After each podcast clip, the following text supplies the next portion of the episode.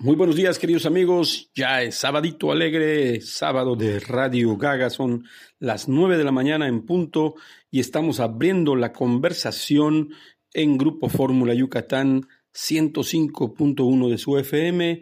En unos 30 minutos estaremos enlazados con el 94.5. Yo soy Rafael Morcillo y estoy completamente agradecido de que nos sigan en esta estación. Pues bien, hoy tendremos, como siempre, un programa dedicado a la cultura, donde escucharemos a mi compañera Liliana Burgos recomendando cosas del Olimpo, del Cervantino, etc. También en el tercer bloque escucharemos a Josué Morelos hablándonos sobre la importancia de los finales en la literatura. Por supuesto, Gregory González hablándonos de cine ahora un poco la situación de los cines en México. También tendremos una breve cápsula de nuestros amigos Juglaría de Puebla y nuestra compañera Victoria Fuentes nos hablará acerca de el vestido y el cine.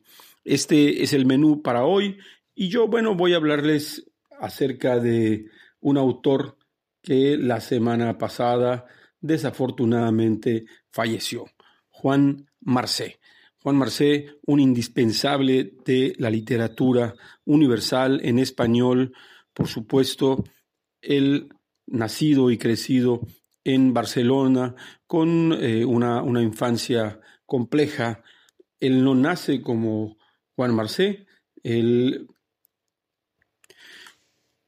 nace como Juan Faneca, hijo de Juan Faneca, padre, un, taxista, y de Rosa Roca, quien eh, murió a los 15 días del parto, siendo adoptado por Pep Marcé y Berta Carbó. Entonces él pues acoge su nuevo nombre como Juan Marcé Carbó.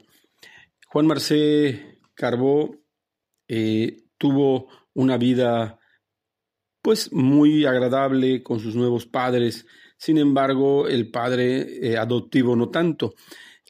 El, papá biológico de Juan Marcé, un taxista, Juan Faneca, como ya dijimos, quien recibe un cliente en su taxi, a la señora Berta Carbó, quien acababa de perder un bebé con pocos eh, días de embarazo, le cuenta su tragedia y él también al mismo tiempo le cuenta lo que les había sucedido, su, su esposa recién fallecida, unos días apenas de haber fallecido y él con la tragedia de, dos hijos. Al final algo increíble pasó, ellos deciden eh, uno dar en adopción y la otra tomar en adopción a Juan.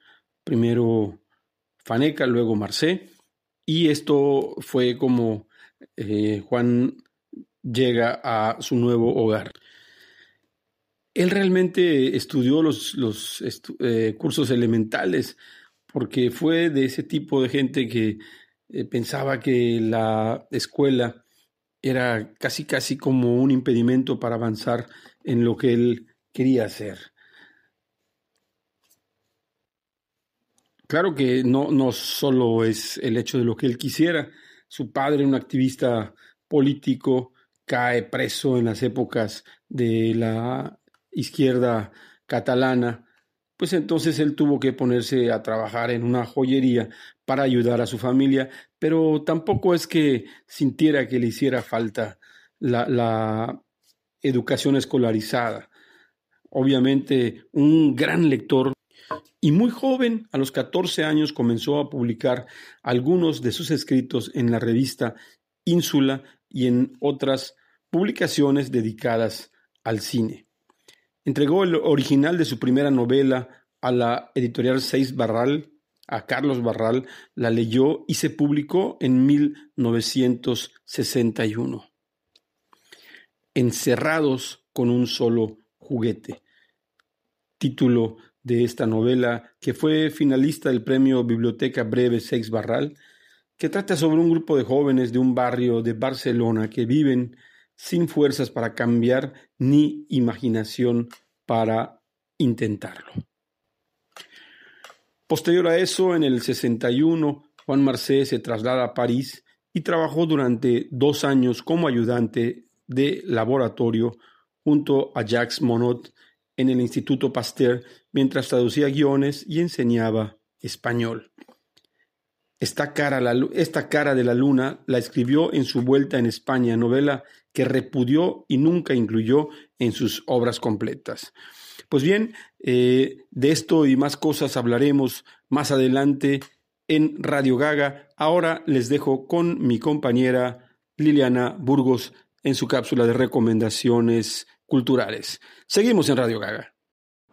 Bienvenidos a la cartelera de Radio Gaga. El día de hoy en Noticias Nacionales, debido a la contingencia que aún estamos viviendo por el COVID-19, tenemos las noticias de que el Festival Cervantino será pues en una versión digital. Este festival tan importante que se realiza en fechas en otoño aquí en México esta semana anunciaron que decidieron explorar otras alternativas para contribuir a seguir salvaguardando la vida y la salud de todas las personas ante esta pandemia. Así que en esta ocasión el Festival Internacional Cervantino se va a adaptar a estas modalidades digitales y a distancia pues en las condiciones en las que estamos viviendo. El comité organizador del Festival Internacional Cervantino acordó realizar la edición número 48 a que se realice en su totalidad de una manera digital. Se va a realizar del 14 al 18 de octubre. Van a poder ustedes, vamos a poder todos disfrutar de esta edición número 49 con Cuba y Coahuila como invitados de honor propuestos para la edición. La oferta cultural va a ser representativa de estas dos regiones y vamos a poder consultar a través de festivalcervandino.gov.mx, a través de una aplicación móvil y a través de la plataforma Contigo en la Distancia de contigo en la distancia.cultura.gov.mx. Ahí vamos a poder nosotros consultar pues toda la oferta cultural que nos trae el Festival Cervantino este año. Ahora en noticias nacionales les recomendamos la temporada Olimpo Online, Arte Solidario. Mérida Escultura y el Ayuntamiento de Mérida pues adapta también estas nuevas condiciones, así que ha decidido realizar toda su temporada Olimpo de manera digital. Ustedes van a poder entrar a tusboletos.mx, pueden eh, consultar por función que cuesta 75 pesos o hay un paquete especial que trae dos funciones por 120 pesos y un obsequio sorpresa.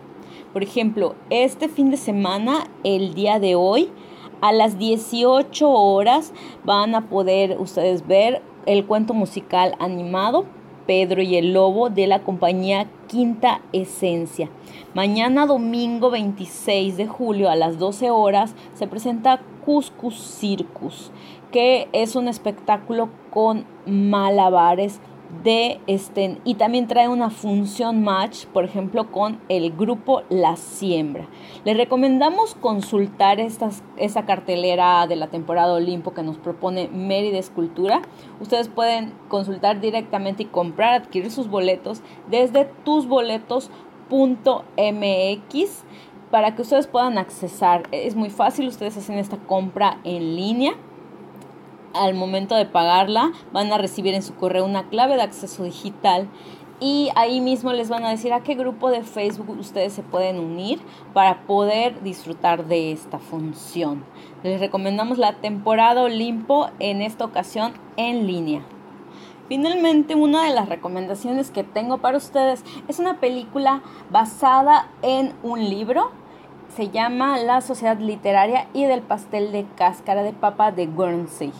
Esta película que fue estrenada en el 2018 que habla acerca de amor, guerra y por supuesto libros. Tiene un título un poco pues difícil de aprender, pero está disponible en una de las plataformas principales este, en vía streaming. Es una obra que es basada primero en un libro que fue un bestseller eh, publicado pues por Mary Ann Schaffel y Annie Barrows. Tiene dos escritoras que son las, este, las autoras, porque la primera es una bibliotecaria. Desafortunadamente ella falleció antes de haber publicado el libro y una eh, Annie Barrows se encargó pues de la edición de este libro. Esta película es muy peculiar ya que habla acerca de una sociedad literaria, acerca de un club de lectura que se reúnen a partir de la ocupación nazi en una isla un grupo de personas empiezan a reunirse y a discutir varios libros. Lo entretenido de esta película es que además de la historia que se desarrolla en tiempo pues pasado y en 1945 aproximadamente, también van a poder ver cómo los personajes dialogan acerca de varias heroínas de la literatura, como por ejemplo hablan acerca de los libros de Jane Austen, hacen referencias a Jane Eyre de Charlotte Bronte y también hacen referencias a Virginia Woolf.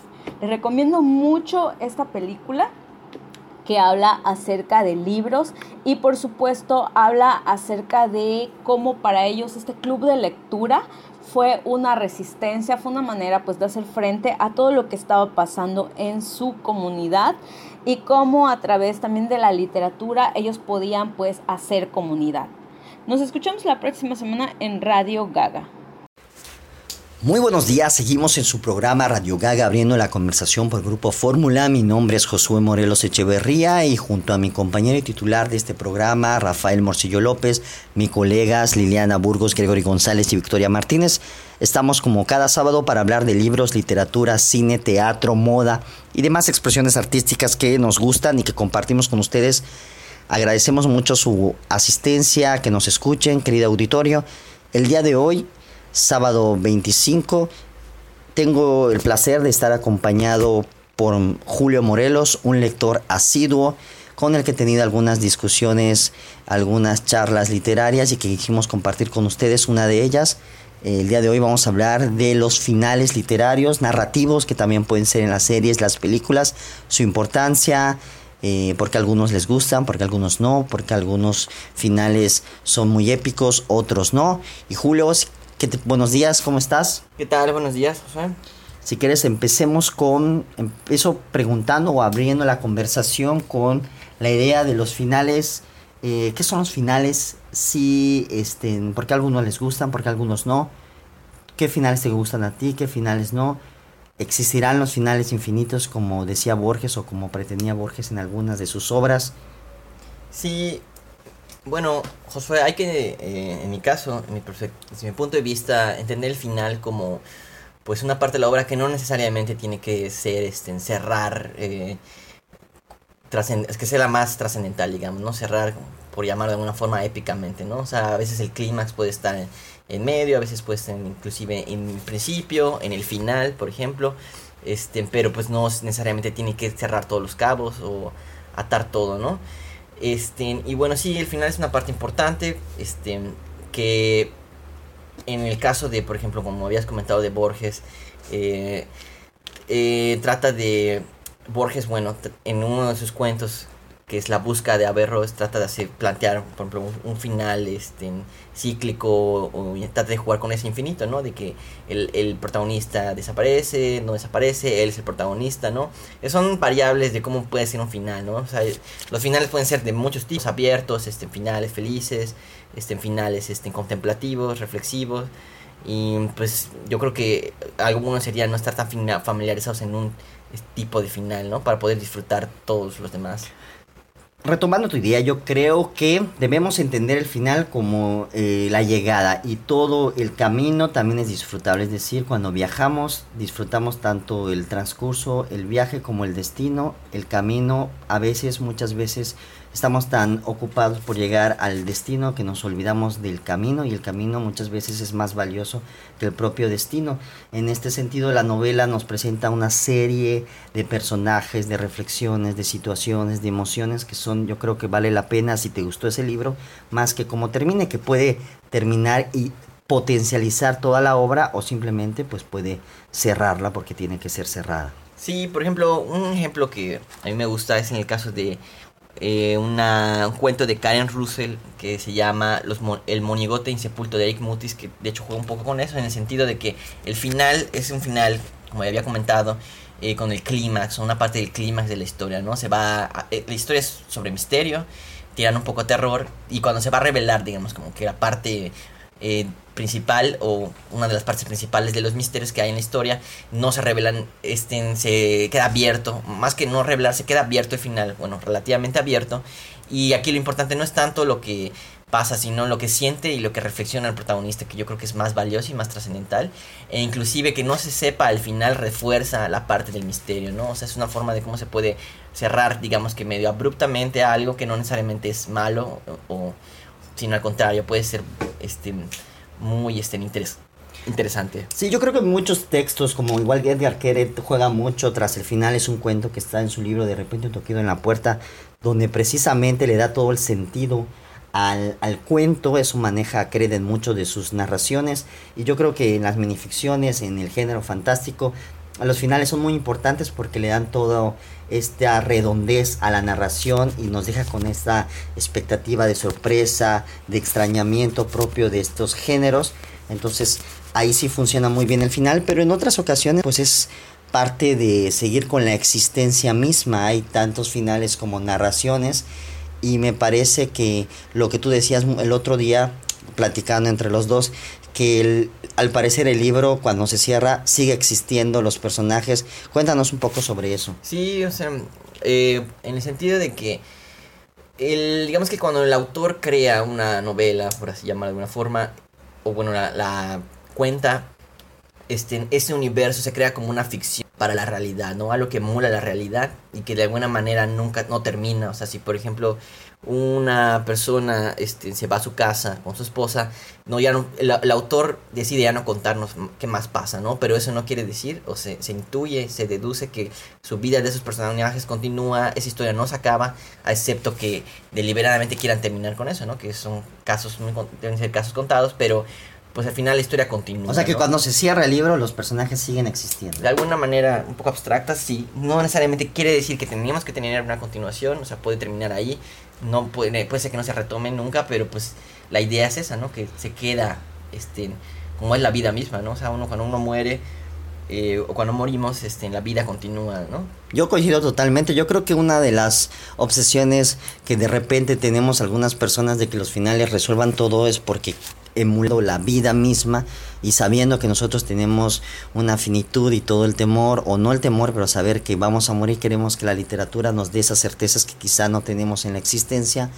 Pero la vida misma, como tú dices, nosotros falleceremos y seguirá, el mundo seguirá girando en la literatura pasa igual, se cierra la historia, pero seguramente esos personajes podrían seguir haciendo cosas. Eso también da pie a finales infinitos porque a mí, por ejemplo, lo que más me gusta son estas novelas que nos dejan muy abiertos los finales, lo que hace que haya muchas interpretaciones, muchos posibles finales y le dan esta continuidad. También la idea que tú dices de que sigue existiendo esos personajes, creo que se ve comprobada cuando sobre todo en las series y en las películas se retoman historias que se pensaban ya estaban finalizadas para hacer precuelas, para hacer secuelas, para hacer precuelas de las precuelas, para hacer los spin-off y todas estas bifurcaciones de la historia central.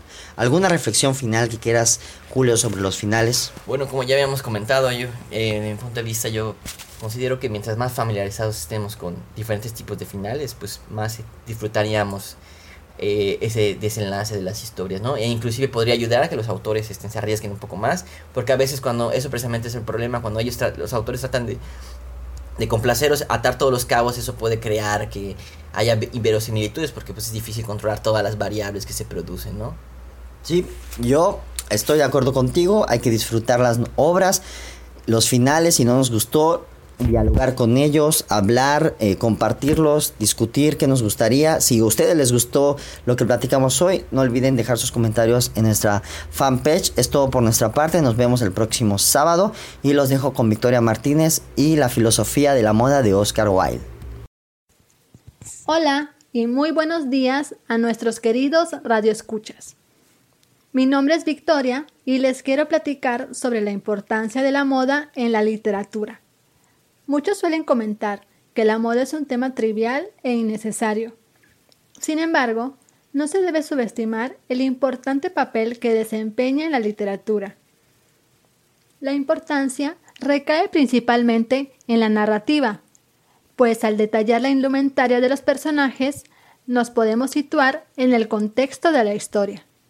Y es así, la moda nos puede indicar el periodo histórico en el que se encuentran los personajes literarios. Por ejemplo, si una historia la quisieran ubicar en la época medieval, a los hombres los tendrían que caracterizar con medias largas, túnicas y zapatos puntiagudos.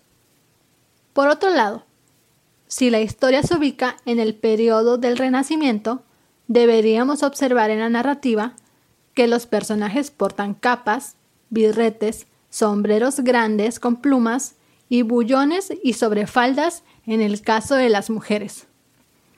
En la cápsula pasada hablamos un poco acerca de la indumentaria a principios del siglo XX. Hoy hablaremos un poco sobre el artículo La filosofía del vestido que escribió Oscar Wilde en el año de 1885, tres años antes de que publicara uno de sus cuentos más famosos, El Príncipe Feliz. El autor, antes de publicar sus obras más reconocidas, fue editor de una revista femenina. Desde esa tribuna promovió un tipo de vestimenta cómoda para la mujer y no dudó en atacar fuertemente esos instrumentos de tortura, esa tiranía de los miriñaques, corsés y polizones, verdaderas incomodidades para la mujer característicos del siglo XIX. Para Wilde, un vestido de mujer debía responder al estilo griego y caer de los hombros sin más, acompañando la figura. En el texto podemos apreciar lo adelantada a su época que era, pues llegó a afirmar con rotundidad que el futuro de la ropa de la mujer se parecería a la de los hombres, afirmando que no existía eso que algunos pretendían denominar un vestido exclusivamente femenino. Si observamos un poco la narrativa de las obras posteriores del autor, podremos notar la importancia que le da a los detalles de la indumentaria de sus personajes, como por ejemplo, podríamos mencionar a Dorian Gray. Así como Wilde, otros autores sienten esta cercanía con la moda y la retratan en algunas de sus obras, pero en próximas cápsulas las podremos comentar. Eso sería todo por hoy, espero que haya sido de su agrado, nos escuchamos pronto. Y bien, queridos amigos, son las 9.30 de la mañana, yo soy Rafael Morcillo y ahora estamos enlazados en las dos estaciones de Grupo Fórmula Yucatán 94.5 y 105. de su FM. Muchas gracias a José Luis Preciado. Pues veníamos hablando de Juan Marcé en el primer bloque, luego escuchamos a Liliana, luego escuchamos a Josué y a Victoria. Eh, hablamos eh, de cultura, y yo les decía que Juan Marcé fue un hombre que vivió una, una tragedia desde siendo un, recién nacido, a los 15 días de haber nacido prácticamente lo adopta la familia Marcé. Ya hablamos que empezó a escribir desde los 14 años prácticamente, se traslada a París, trae una primera novela, Encerrados con un solo juguete, que fue finalista del premio Biblioteca Breve Sex Barral, leída por el propio eh, Carlos Barral. No cejó en el empeño en 1965 con Últimas tardes con Teresa, uno de sus eh, grandes libros, quizá el más conocido que luego se llevara a la pantalla grande. Juan Marcé logró el premio Biblioteca Breve eh, apenas cuatro años después. Él militó en el Partido Comunista de España entre 1962 y 1966. También trabajó en publicidad y escribió diálogos para el cine. Escribió La oscura historia de la prima Monse en 1970, que no tuvo éxito. Y si te dicen que caí en el 73, editada por primera vez en México debido a la censura, y en la que utilizó relatos inventados por los protagonistas llamados Aventis, que continuarán apareciendo en bastantes de sus obras siguientes. Un hombre de pocas palabras, un hombre que formó un estilo tanto en su literatura como en su vida muy discreta, podríamos decir, un hombre que era muy claro cuando quería expresarse, pero no gustaba mucho de dar eh, opiniones y cuando las daba eran muy parcas, por decirlo menos. En 1974 empezó a escribir una columna en la revista Por favor, mientras seguía escribiendo para la industria cinematográfica. La muchacha de las bragas de oro en 1978 fue llevado al cine por Vicente Aranda y consiguió el premio Planeta. Posteriormente aparecieron Un día volveré en el 82, Ronda del Guinardó en el 84, Premio Ciudad de Barcelona y Teniente Bravo. Libro de relatos Señoras y Señores en el 88, El Amante Bilingüe en el 90, Premio Ateneo de Sevilla, El Embrujo de Shanghái en el 93, que consiguió el Premio de la Crítica y el Premio Europa y Rabos de Lagartija en el 2000. Posteriormente, Un paseo por las estrellas, que fue publicada por RBA en el 2001, y cuentos completos por Espasa Calpe, perdón, la editorial Espasa Calpe, en el 2002. En el 2004 apareció La Gran Desilusión, otra obra editada por su primera editorial Seix Barral y Canciones de Amor en Lolitas Club, que se publicó en el 2005. Seis años después se pone a la venta su Caligrafía de los Sueños y en 2014 Noticias Felices en Aviones de Papel. En el 97 recibió el premio Juan Rulfo, máximo galardón que se otorga en nuestro país, en México. También fue reconocido con el Premio Internacional de Literatura Romance de la Unión Latina en el 98, la Medalla de Oro de Barcelona al Mérito Cultural en el 2002, el Premio Extremadura a la Creación Literaria de Autor Iberoamericano en el 2004 y uno de los premios Quijotes 2006 de la Asociación Colegial de Escritores. El 27 de noviembre del 2008 fue galardonado con el premio Cervantes, el más importante de las letras hispanas, como ya sabemos. En el 66 se casó con Joaquina Ollas, con la que tuvo dos hijos, Alejandro, que nace en el 68, y Berta en el 70. Juan Marcé, como ya les dije, falleció el 19 de julio de este año 2020 en Barcelona a consecuencia de los problemas cardiológicos y renales que sufría. Y bien, eh, continuaremos un poquito más acerca de la obra de Juan Marcé, pero ahora les dejo con mi, con mi compañero Gregory González, que nos contará la situación que está enfrentando la empresa cinematográfica mexicana. Adelante con la cápsula de Gregory González. Muy buenos días, mi nombre es Gregory González. Como cada sábado tenemos una cita aquí en Radio Gaga. Eh, el día de hoy ando un poco malito de la garganta, espero no que me agarre la tos, pero ya estamos aquí en el programa y pues tenemos una noticia que estuvo dando vueltas eh, la semana pasada en las redes sociales y en los medios de comunicación, donde tristemente las cadenas de cine más importantes de este país, Cinépolis y Cinemex, anunciaban el cierre de muchos complejos.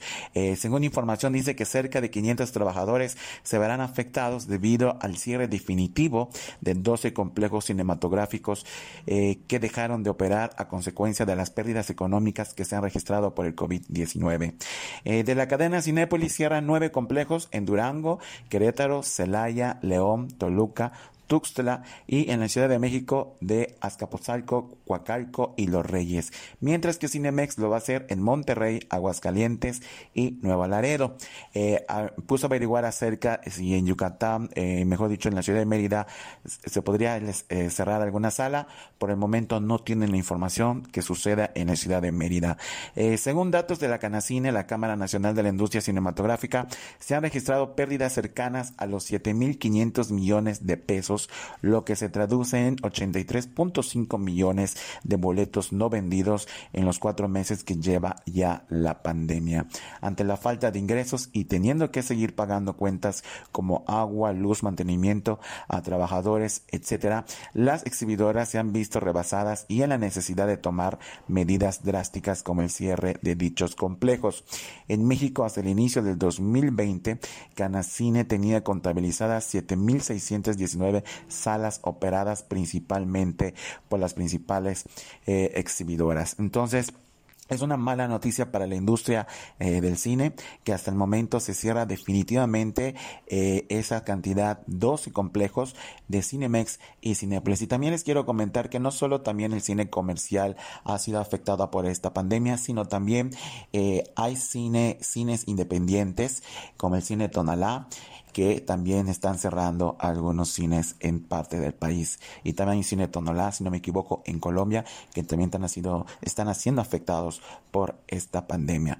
Repito, en el caso de Mérida no se ha informado, tampoco hay todavía una fecha en este caso de la de Mérida cuando empiezan a operar las salas cinematográficas. Todo eso depende del semáforo que se encuentre en amarillo.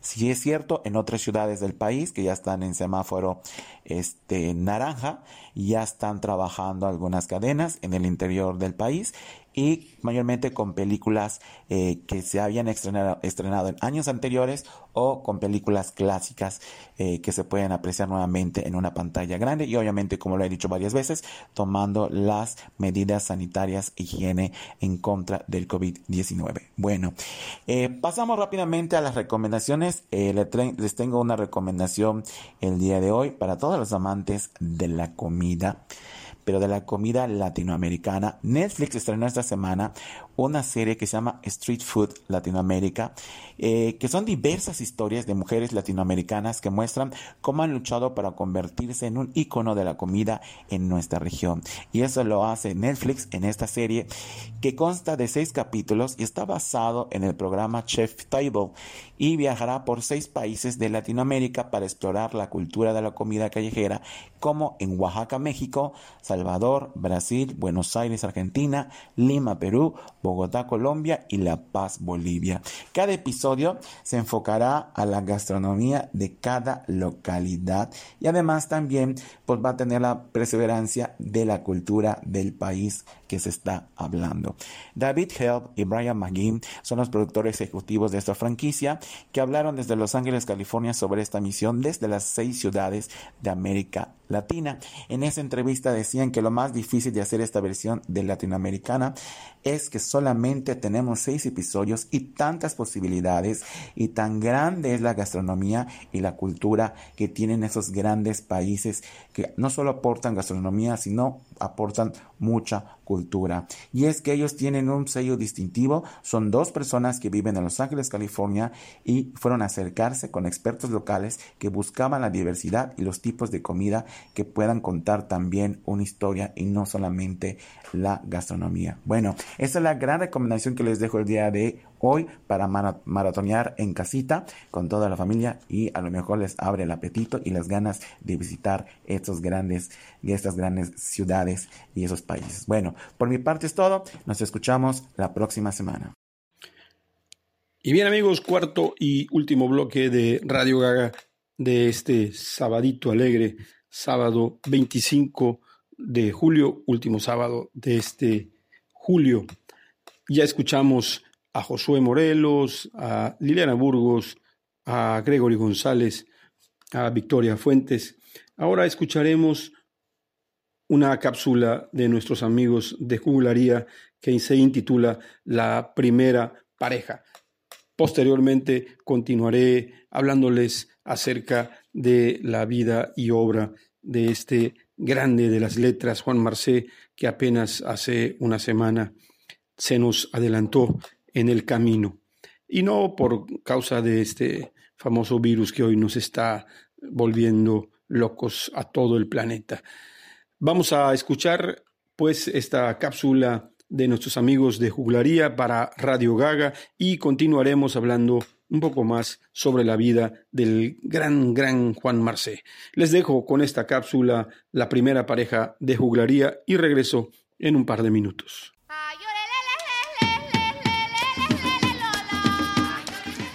La primera pareja. Un día, los poderosos miraron hacia la tierra y se entristecieron porque la vieron hostil y desierta. Entonces decidieron que hubiera en ella mucha gente que la poblara y la pusieron en paz y con ese propósito formaron a un hombre y una mujer. A él le enseñaron a labrar la tierra, a sembrar en ella, a cuidar las plantas que allí crecieran y a cosechar los frutos de las plantas así cuidadas. A ella le enseñaron a hilar y tejer para que hubiera ropas bonitas y abrigadoras con las cuales poder vestirse. A los dos les mandaron que trabajaran siempre, de modo que la tierra se apaciguara y hubiera abundancia en ella. El hombre y la mujer obedecieron, y para que la tierra pudiera poblarse, se unieron sexualmente y tuvieron muchos hijos. Ese fue el origen de todos los pueblos que hoy habitan la tierra. Con eso, los poderosos volvieron a estar contentos.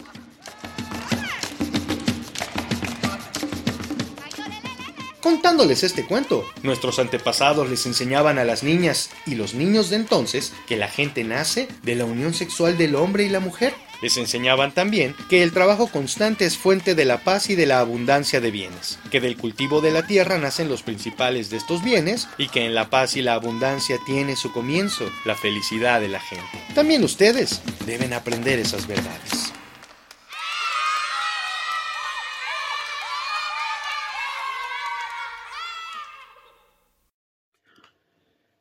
Caminan lentamente sobre un lecho de confeti y serpentinas.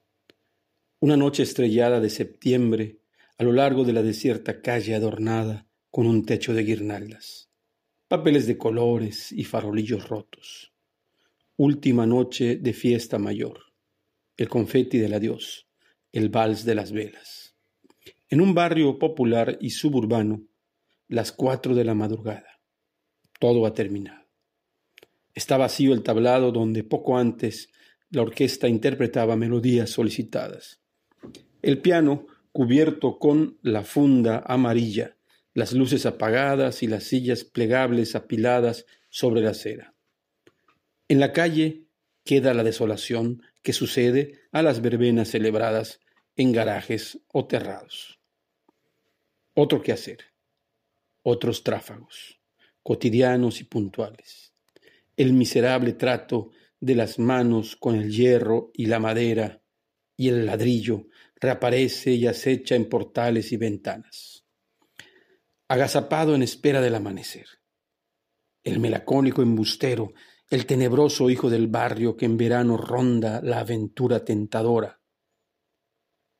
El perdidamente enamorado acompañante de la bella desconocida todavía no lo sabe, todavía el verano es un verde archipiélago. Pues esta es una de las frases de la novela Últimas tardes con Teresa, que comienza con esa escena, una de las obras, como ya dijimos, más conocidas, posteriormente llevadas a la pantalla grande de este inolvidable Juan Marcé. Como ya dijimos, se fue uno de los grandes narradores españoles de las últimas décadas. Ya platicamos acerca de sus personajes inolvidables y cómo inventó un mundo reconocible que conjugaba el pulso narrativo con obsesiones y constantes. Una mirada sarcástica, feroz y tierna a la vez. La idea de las Aventis una especie de mitologización de barrio que casi siempre se rescrebaja en el espejismo. Tristeza o ridículo. Temas recurrentes como la ausencia del padre, el retrato de la burguesía y la humillación y dignidad de los marginados. Quizás, como ya dijimos, una de sus mejores novelas sea esta pero al mismo tiempo hay novelas experimentales como si te dicen que caí, que pues a menudo parece heredero de la narrativa del 19. Eh, Juan Marcé, un gran lector, como debe ser un gran escritor, seguramente con esta escuela es que hace esta gran literatura. Y el 19 de este mes se nos adelantó en el camino Juan Marcé. Espero que con estas breves palabras sobre Juan Marcé y su obra, ustedes puedan, si es que ya la conocen, seguir leyendo a Juan Marcé y si no es así, adentrarse en este fantástico eh, mundo de Juan Marcé y su obra. Pues muy bien, queridos amigos de Radio Gaga, hoy tuvimos el placer, nuestros eh, compañeros Liliana Burgos, José Morelos, Victoria Fuentes, Gregory González y Juglaría de Puebla y su servidor Rafael Morcillo de estar con ustedes en este programa de Radio Gaga del Grupo Fórmula Yucatán. Agradezco muchísimo su finísima atención y que nos siga en Grupo Fórmula Yucatán. También síganos en nuestras redes sociales, Leer por Placer AC y Filig Mérida. Más adelante volveremos a tomar el tema de las ferias del libro, la FIL de Guadalajara, que como ya les hemos comentado en programas anteriores, que está entre azul y buenas noches, debatiéndose entre sí ser o no ser. En eh, Mérida, desafortunadamente, ya sabemos que estamos en el pico del pico de la pandemia y poco podemos hacer para que las actividades culturales presenciales vuelvan a ser parte de nuestra vida. Tal vez el próximo año, después de el primer trimestre, podamos regresar a otra normalidad.